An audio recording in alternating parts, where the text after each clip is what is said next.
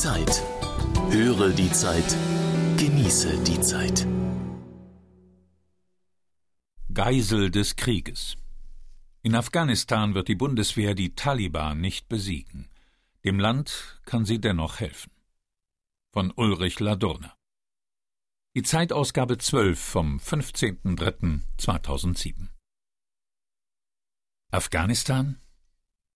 Wenn es nach der Bundesregierung ginge, wollte sie darüber am liebsten nicht öffentlich reden, nichts hochspielen. Das ist das Motto. Nur, das gelingt nicht. Afghanistan kommt immer wieder auf die Tagesordnung, ob es die Regierung will oder nicht. Gestern noch war es die NATO, die mehr militärisches Engagement verlangte und die Bundesregierung in Verlegenheit stürzte. Heute sind es Entführer im Irak, die den Abzug deutscher Soldaten fordern, ansonsten würden die beiden deutschen Geiseln ermordet. Afghanistan ist der Geist, den Deutschland nicht mehr los wird. Schweigen nach Art des Kabinetts hilft dann nicht.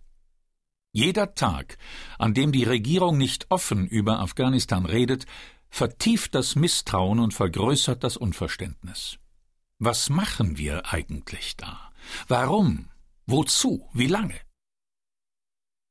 Wer auf solche Fragen keine Antworten zu geben versucht, darf sich nicht wundern, dass die Deutschen irgendwann nicht mehr folgen, wenn es heißt, es brauche mehr Soldaten, mehr Tornados oder auch nur mehr Geld für den Hindukusch.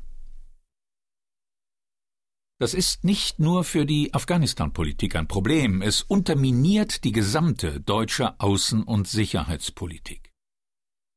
Wenn man nämlich in einem Satz beschreiben müsste, was neu ist an der deutschen Außenpolitik seit der Wiedervereinigung, dann ist es wohl dies die Bereitschaft, das Leben eigener Soldaten im Ausland zu riskieren, die Bereitschaft auch, andere Menschen zu töten, um geopolitische Ziele zu verfolgen, die nicht nur Deutschland allein definiert. Man kann das eine Militarisierung der Außenpolitik nennen, doch das wäre eine unzulässige Übertreibung.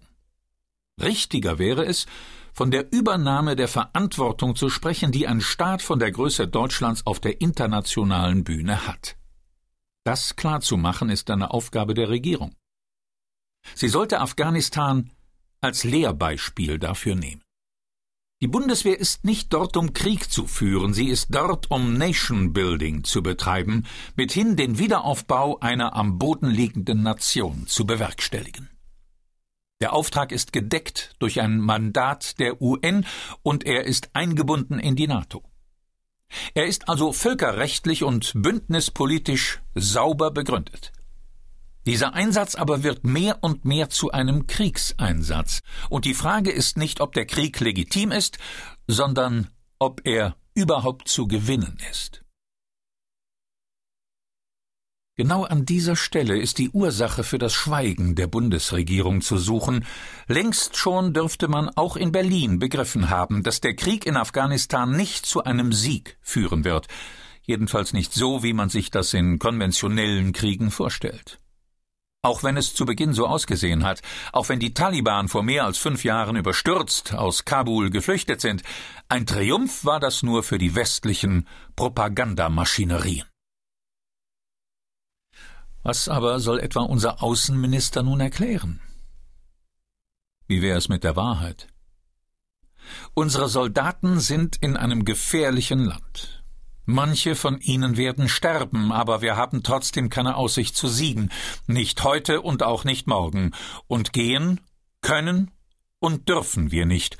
Kurzum, wir stecken in einem Dilemma. So eine Rede wird er natürlich nicht halten, kein Minister des Kabinetts wird es tun. Es wäre das Eingeständnis, dass man sich vor fünf Jahren gedanken- und planlos nach Afghanistan begeben hat. Aus genuiner Solidarität mit den Amerikanern und bar jeder Vorstellung von der Größe der Aufgabe, die man damit schulterte. Freilich trifft der Vorwurf der Naivität nicht nur die Deutschen allein, sondern die gesamte NATO. Darf eine Regierung das zugeben? Sie darf. Sie muss aber gleichzeitig glaubhaft erklären können, warum der Einsatz sinnvoll bleibt, auch wenn er viel Zeit